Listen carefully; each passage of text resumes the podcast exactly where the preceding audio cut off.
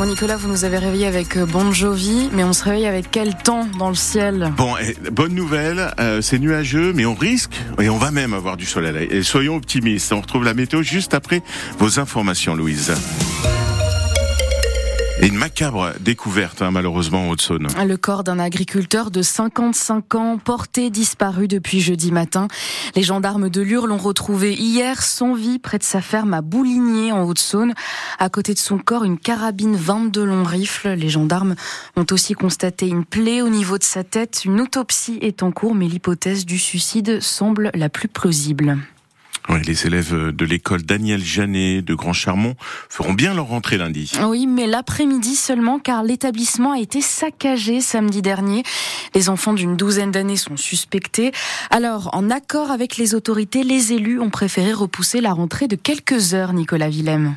Oui, les familles ont été informées par courrier. L'école rouvrira ses portes à 13h30 seulement ce lundi. Les dégâts ont été en partie réparés, les sols nettoyés, mais il reste quelques carreaux à poser et l'alarme incendie à remettre en service pour sécuriser l'école et accueillir les 220 élèves dans de bonnes conditions. Un temps d'échange est aussi prévu dans la matinée de lundi avec le rectorat, les enseignants, le parquet de Montbéliard et les parents d'élèves pour redémarrer sur de bonnes bases, insiste le maire de Grand Charmont. Le préjudice du saccage de l'école est estimé à 30 000 euros. Deux tableaux numériques notamment ont volé en éclats. Un ordinateur et plusieurs téléphones portables ont également disparu. Et vous retrouverez tout un dossier sur cette affaire ainsi que des photos de l'école vandalisée sur francebleu.fr et sur l'application ici. La nouvelle réforme du RSA bientôt expérimentée dans le territoire de Belfort et en Haute-Saône tous les bénéficiaires du revenu de solidarité active devront réaliser 15 heures d'activité par semaine. C'est la contrepartie pour toucher cette aide. L'expérience lancée il y a deux ans dans 18 départements est étendue à 27 nouveaux départements. C'est ce qu'a annoncé Gabriel Attal en visite dans les Vosges hier. Lactalis fait un geste pour les agriculteurs. Le numéro un mondial du lait et l'organisation qui rassemble les éleveurs français sont tombés d'accord sur le prix du lait. L'industriel a souvent été ciblé lors de manifestations d'agriculteurs à cause des tarifs trop bas qu'il impose à la filière laitière. Les deux parties se sont donc mis d'accord sur le prix de la tonne, mais est-ce que ça sera suffisant, Grégoire Lecalot?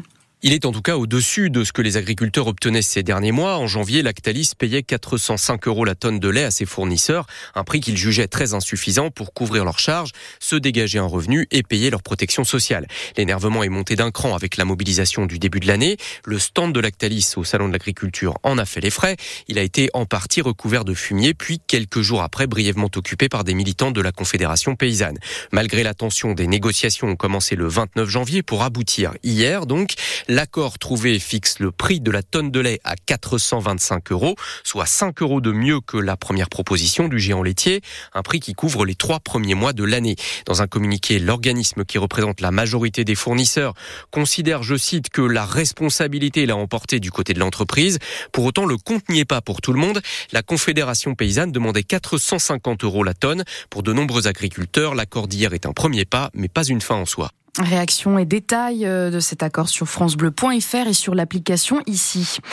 Ils veulent se faire entendre auprès de la ministre de la Santé, Catherine Vautrin. Les infirmiers libéraux manifestent ce samedi après-midi à Belfort, au carrefour de l'avenue de la République et du boulevard Dunant. Ils craignent la disparition de leur métier des infirmiers libéraux en ville et à la campagne. Il s'agit d'un appel du collectif infirmiers libéraux en colère qui mène des actions partout en France ce samedi. Hommage à la culture populaire. La CGT dévoile son programme off de Pays de Montbéliard, capitale française de la culture cette année. Le syndicat a décidé d'organiser ses propres événements, quatre dates pour coller au plus près de l'esprit nord-franc-comtois. Selon Bruno Lemerle, le secrétaire général des retraités CGT du Pays de Montbéliard on a trouvé que hum, le programme institutionnel de PMA 2024 euh, ne laissait pas assez de place à la, je dirais, culture ouvrière et populaire du pays de Montbéliard. Le pays de Montbéliard, il est marqué euh, par, euh, depuis des générations, par la vie d'usine, par la vie dans les quartiers, par une forte immigration de travail, par les bons côtés, les mauvais côtés de l'usine, par des grandes luttes, par toute cette vie populaire du pays de Montbéliard, y compris les langages du pays de Montbéliard. Il y a un certain nombre d'expressions d'ici.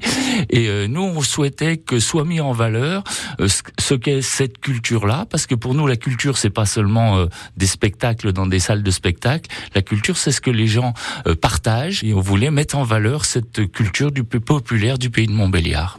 Et la programmation commence dès vendredi prochain à l'occasion de la journée internationale de lutte pour les droits des femmes avec un spectacle cabaret et une exposition à Audincourt. Match nul pour l'AS Monaco et le PSG hier soir, le match d'ouverture de la 24e journée de Ligue 1 de football, avec une deuxième mi-temps sans Kylian Mbappé pour s'habituer à jouer sans lui, explique le coach du PSG Luis Enrique. Cet après-midi, Reims reçoit Lille à 17h et Clermont affronte Marseille à 21h. Et puis du trail, aujourd'hui, la 21e ronde du Salbert s'élance ce matin, de course au programme de 10h ou de 6h en solo ou en relais. Et puis une course petit format baptisée la route de 4,6 km avec 220 mètres de dénivelé part aussi à 15 heures.